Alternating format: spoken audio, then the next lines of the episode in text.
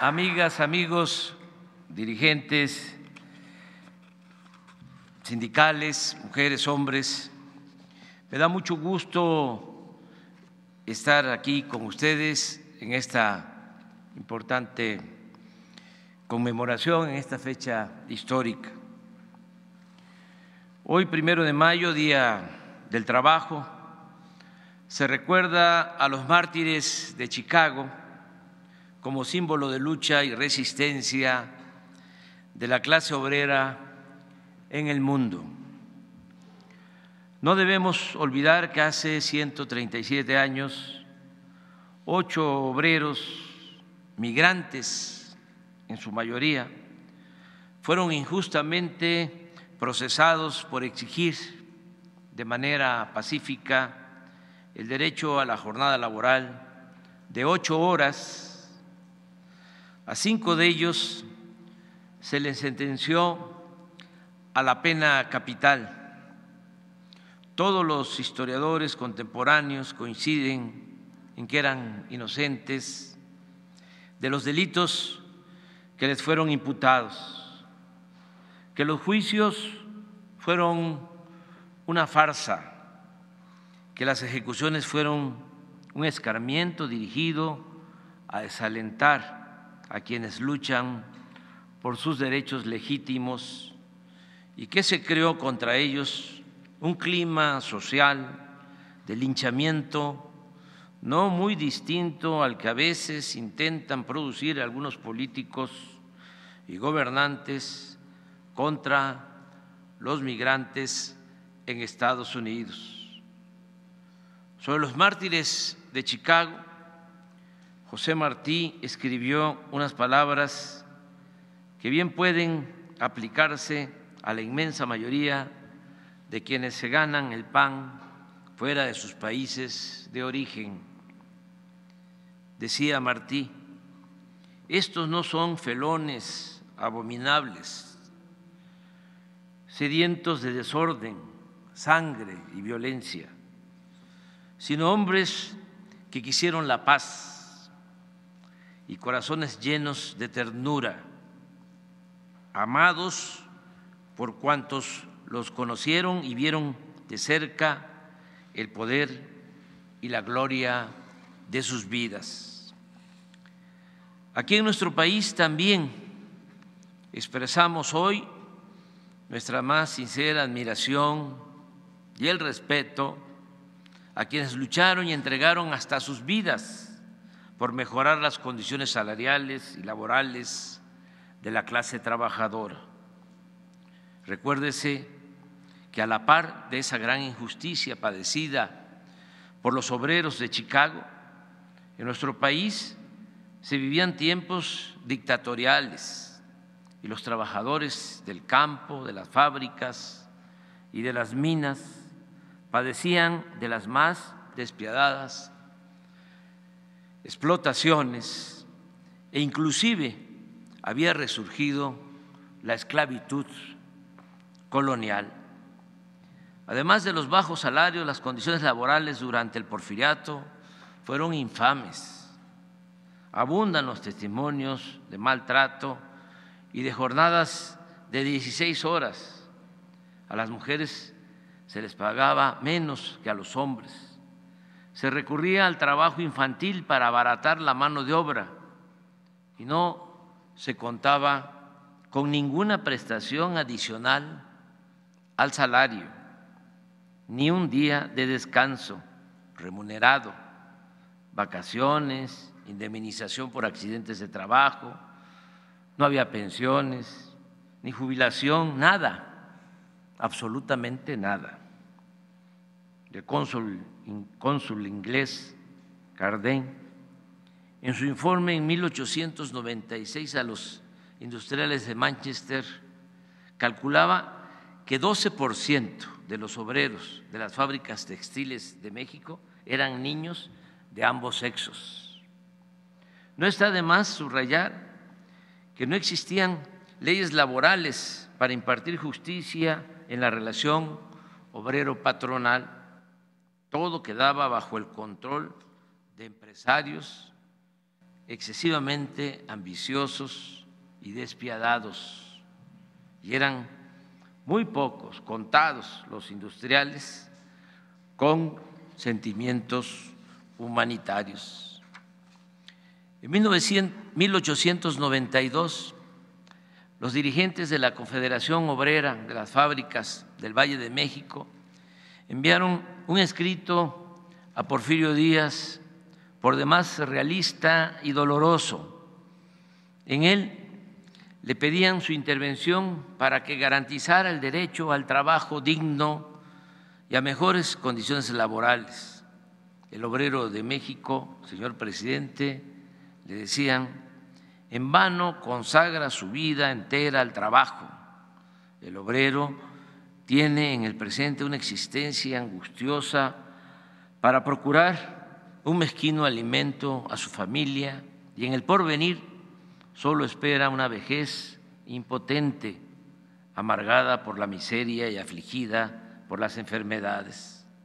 Nosotros no conocemos el ahorro, ese aliciente para el futuro, que aseguraría el pan y la educación para nuestros hijos y para nosotros algún descanso cuando se extinguieran nuestras fuerzas físicas o cuando una mutilación tan frecuente en nuestro Estado nos impidiera trabajar. Sin embargo, no había ninguna respuesta. El gobierno evadía su responsabilidad social porque no había justicia social. El gobierno era un simple comité al servicio de una minoría rapaz, al servicio de potentados. Por eso fueron de gran trascendencia las huelgas de Cananea y de Río Blanco, así como la Revolución Mexicana, movimiento emprendido por los trabajadores y por el pueblo en contra de los potentados de los gobernantes autoritarios, de la dictadura, de la prensa oficial y oficiosa y de los científicos, como se llamaba a los intelectuales al servicio del régimen porfirista. Aun cuando nos lleve tiempo y ya es la hora de la comida, es importante recrear lo sucedido en Cananea en 1906 y en Río Blanco en 2007. En Cananea estaba en explotación la rica mina de cobre que pertenecía al coronel estadounidense William Green y que está situada más cerca de la frontera de Arizona que del centro sur de Sonora de modo que en los hechos era un enclave estadounidense. Ahí los extranjeros mandaban en todo, ocupaban los puestos directivos, manejaban el comercio, vivían en las mejores casas y procuraban no mezclarse con los mexicanos. Además, había grandes diferencias salariales la empresa ocupaba a seis mil mineros mexicanos y a 600 estadounidenses. Los nacionales ganaban tres pesos al día y los norteamericanos tres dólares. Por si fuese poco, la jornada laboral exigida a los mexicanos era en promedio de 12 horas. Por esa causa, el primero de junio de 1906 los trabajadores resolvieron ir a la huelga con un pliego petitorio que incluía la destitución de un mayordomo abusivo.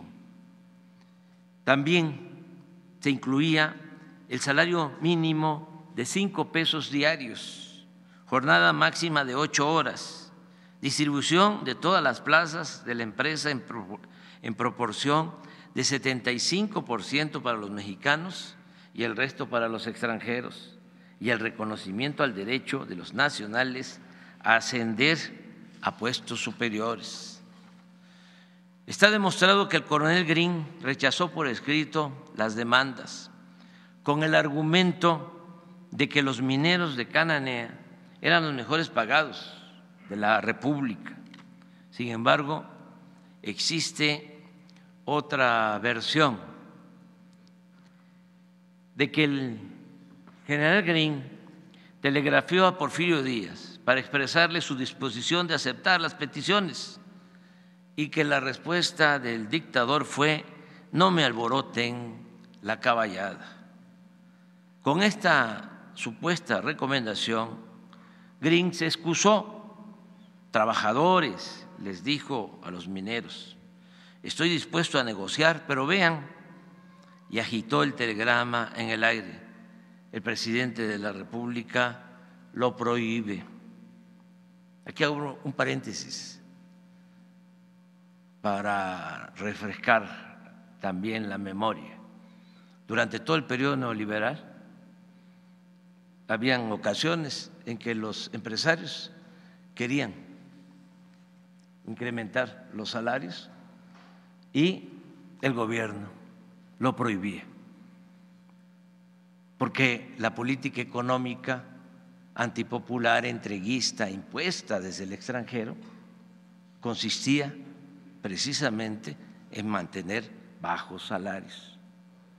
Y aunque el sector empresarial eh, o algunos empresarios quisieran eh, o querían eh, incrementar el salario, no se les permitía.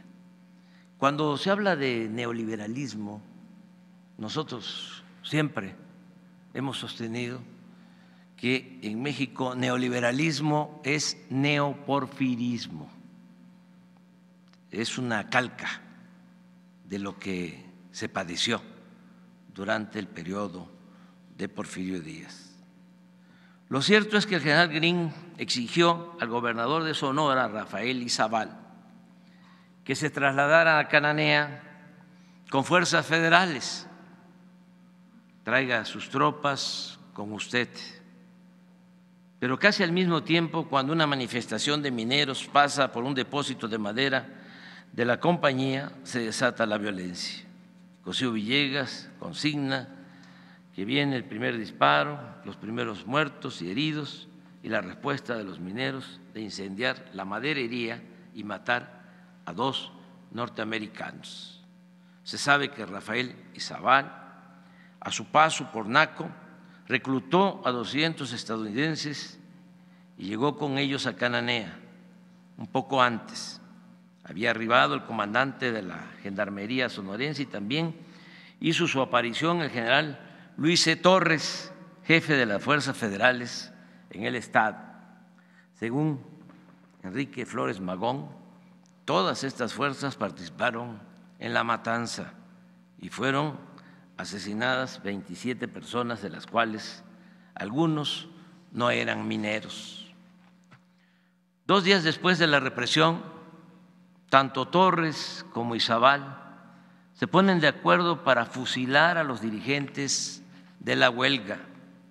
Así lo informa, lo informa en un telegrama Izabal a Ramón Corral, ministro en ese entonces del Interior del gobierno de Porfirio Díaz podrán ser condenados, le dice el gobernador de Sonora a Corral,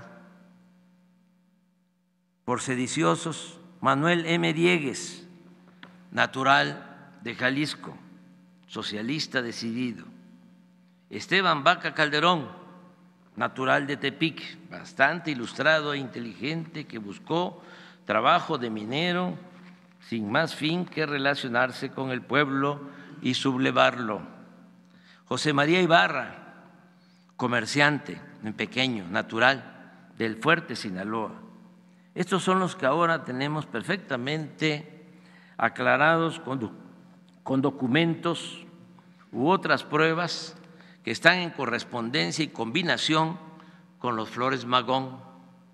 Seguro que aparecerán otros, pero a estos el general Torres y yo creemos conveniente fusilarlos, pero a la luz del día, para que el ejemplar castigo surta sus efectos. Ramón Corral no estuvo de acuerdo con el escarmiento propuesto por la pareja Torres e Izabal, tal vez fuera igual de canalla que ellos, pero sin duda era menos tonto. En un telegrama dirigido al gobernador Izabal le dice que es imposible fusilar a los instigadores de los desórdenes porque causaría grande escándalo en el país, que les aplique pues todo el rigor de la ley y después les mandaremos a San Juan de Ulúa a extinguir su condena. Y en efecto, eso sucedió. El juez Demetrio Sodi niega el amparo a los dirigentes y conforme a la consigna, Manuel M. Diegues, Esteban Vaca Calderón y Samuel Ibarra fueron sentenciados a permanecer 15 años en el presidio de San Juan de Ulúa, Veracruz. Más tarde, Sodi llegaría a ser presidente de la Suprema Corte de Justicia. Según el periodista italiano Carlo de Fornaro, en ocho años de carrera en el Poder Judicial acumuló una fortuna de más de un millón de pesos y su máxima era, no hay más justicia que la real gana de quien manda. En cuanto a Diegues y Vaca Calderón, en 1911, con el triunfo maderista salieron de las tinajas heladas del purgatorio de San Juan de Uluga. Luego de Cananea se produjo la rebelión en la zona textilera de Orizaba, particularmente en Río Blanco, Veracruz. Si en Cananea a los seis mil mineros mexicanos les pagaban tres pesos diarios, en Puebla, Tlaxcala, Veracruz, Querétaro, Estado de México y en el Distrito Federal, cerca de 50 mil operarios de la industria textil recibían solo un peso por 15 horas de trabajo. En abril de 1906, cuando ya estaban en marcha los preparativos para hacer una huelga en Río Blanco, el propio gobernador de Puebla, Mucio Martínez, que tenía poco, casi nada de humanismo, de sensibilidad social, le a Porfirio Díaz que no le parece bajo el salario de un peso diario, pero sí excesiva la jornada laboral que duraba de seis de la mañana a nueve de la noche. En su opinión, sería conveniente reducirla a 12 horas, aunque veía difícil convencer a los industriales que tenían como predilección, cito textualmente, sacarle al obrero el máximo jugo posible. Indiferentes al descontento de sus trabajadores, los empresarios textileros de Puebla y Tlaxcala constituyen el centro industrial mexicano que decide imponer en todas las fábricas de la región un reglamento único.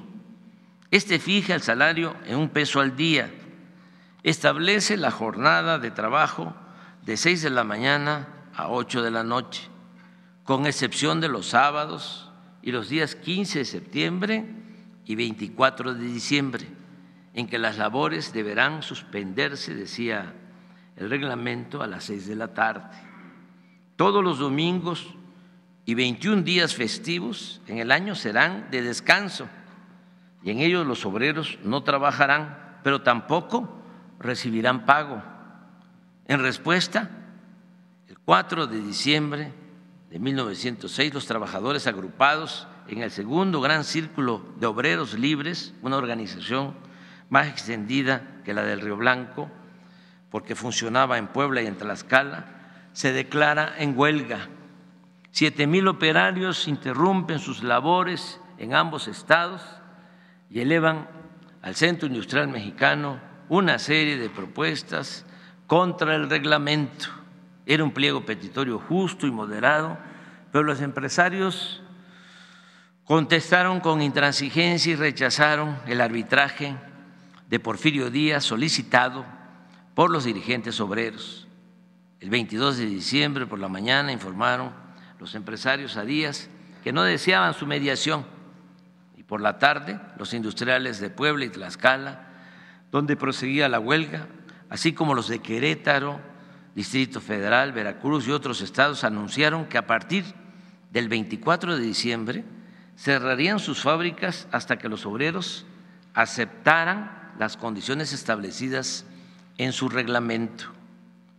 El conflicto, como es obvio, hizo notorio la pérdida del respeto al presidente Porfirio Díaz. Es decir, ya se empezaba a ya se empezaban a invertir los papeles. Él había creado a esos empresarios, pero en 1906 estos se sintieron con suficiente poder para defender sus intereses e imponer sus decisiones. Mientras el tiempo pasaba, la situación social se, deterioraba cada vez más. Muchos trabajadores desesperados empezaron a emigrar a la Ciudad de México y otros hasta Coahuila, aceptando el ofrecimiento que les hizo Francisco I. Madero de darles trabajo en sus haciendas.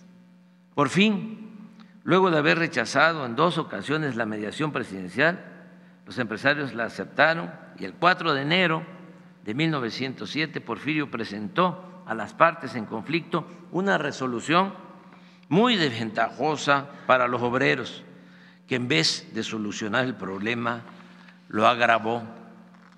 Existen varias versiones de los hechos del 7 de enero de 1907. Unos coinciden en que en esa fecha, en un ambiente de hambre, desesperación y cansancio, un grupo de obreros se confrontó con empleados de la tienda de raya del francés Víctor Garcín o García. Según otros historiadores, los trabajadores arrojaron piedras contra el almacén, les dispararon desde adentro y dos obreros cayeron muertos. Esto desata un motín, la gente incendia las tiendas de raya y la violencia se desborda a medida que una multitud invade las tiendas de raya en todo el corredor textilero. El gobierno, el gobierno lanza una represión brutal por parte del ejército que es reforzada al día siguiente con la llegada del subsecretario de guerra al que acompañan soldados de la Ciudad de México y del estado de Veracruz. Las tropas federales abren fuego sobre los manifestantes, hay fusilamientos, son detenidos alrededor de 300 trabajadores y un periodista asegura que el número de víctimas fue de entre 650 y 700 personas. En el archivo privado de Porfirio Díaz hay un reporte en el cual le informan que el primero de junio de 1907, cinco meses después de la matanza, el vapor Progreso zarpa de Veracruz con 16 dirigentes obreros deportados a Quintana Roo, entonces la Siberia tropical de México.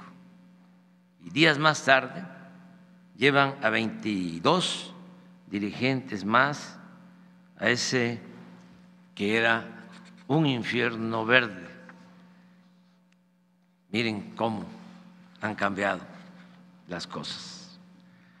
En realidad, la brutal represión de Río Blanco y la zona textilera de Orizaba dejó abierta una gran herida en el país y produjo un profundo resentimiento contra Porfirio Díaz, que luego de años de silencio llevaría a muchos mexicanos a respaldar la campaña maderista y a empuñar las armas en la revolución.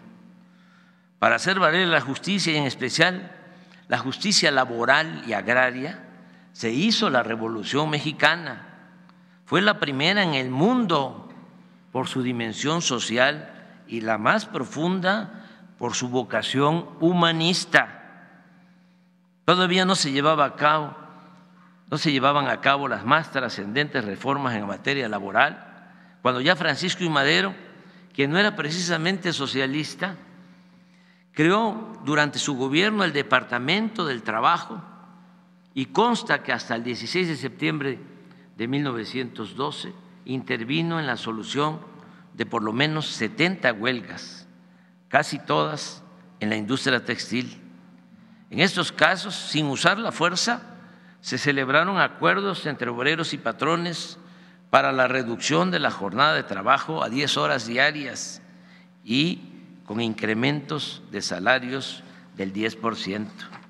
Sin embargo, lo más importante en materia de derechos laborales se alcanzó con la aprobación del, eh, artículo 123 de la Constitución de 1917. Allí quedaron establecidos el salario mínimo, justo y remunerador, la jornada de ocho horas, el día de descanso obligatorio, que las mujeres durante los tres meses anteriores al parto no desempeñarían trabajo físico y en el mes siguiente del parto disfrutarían del descanso total, así como tiempo libre para amamantar a sus hijos en el periodo de lactancia. Asimismo, se estableció que para trabajo igual debería corresponder salario igual, sin tener en cuenta sexo ni nacionalidad. Se estableció el reparto de utilidades. Las horas extras de trabajo se debían pagar 100% más que una jornada normal, habitaciones, servicios médicos y unidades recreativas en centros de trabajo, responsabilidad de empresarios por accidentes y enfermedades de los trabajadores, indemnizaciones por muerte o incapacidad, derecho a la formación de sindicatos, el reconocimiento del derecho de huelga la creación de juntas de conciliación y arbitraje, el establecimiento de cajas de seguros populares en beneficio de los trabajadores. Asimismo, se consideraron como de utilidad social las cooperativas para la construcción de viviendas, entre otras prestaciones. Ninguno, ninguno de estos derechos existía en el porfiriato. Es indudable que la lucha del pueblo por su emancipación, acompañada por las sinceras convicciones de sus dirigentes, dio lugar a conquistas sociales muy importantes que marcaron con claridad la diferencia entre el periodo revolucionario y el porfiriato, aunque los reaccionarios, como decía don Jesús Silva Gerso, ignorantes y obstinados, siguen pensando que aquel tiempo en que gobernó al país el general Díaz fue el mejor de México en toda su historia.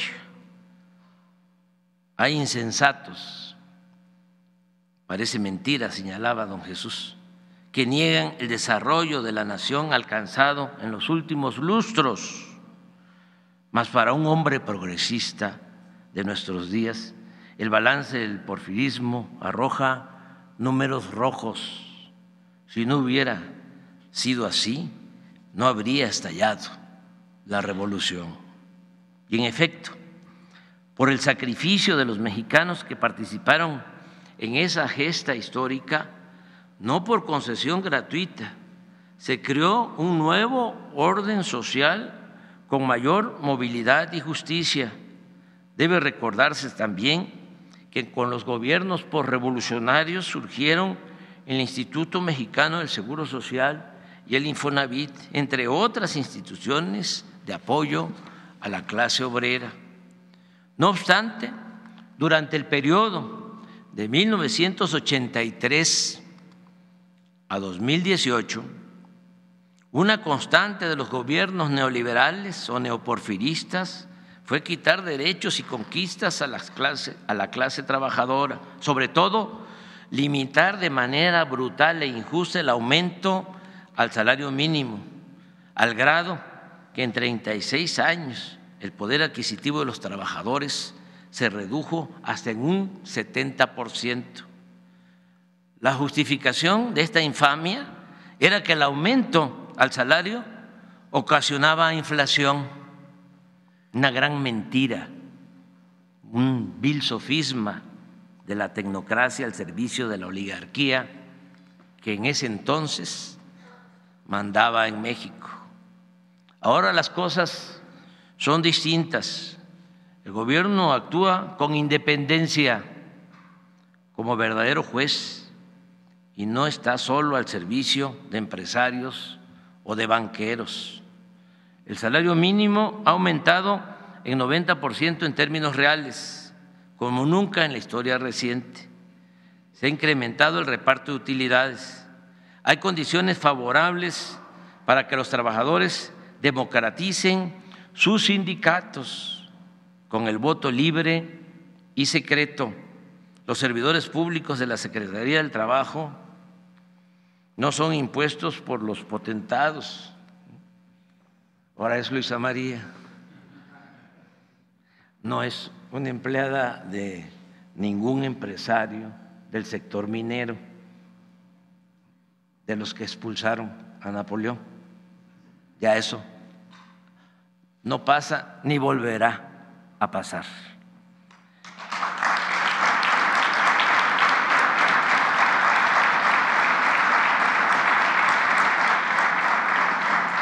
No se permiten abusos contra los asalariados. Hay elecciones con voto libre y secreto en las organizaciones sindicales. Los contratos colectivos se someten a consulta con los obreros. Y en este nuevo ambiente de verdadera legalidad y justicia, sin que se le impida a nadie manifestarse ejercer su derecho de huelga, prácticamente no hay protestas sindicales.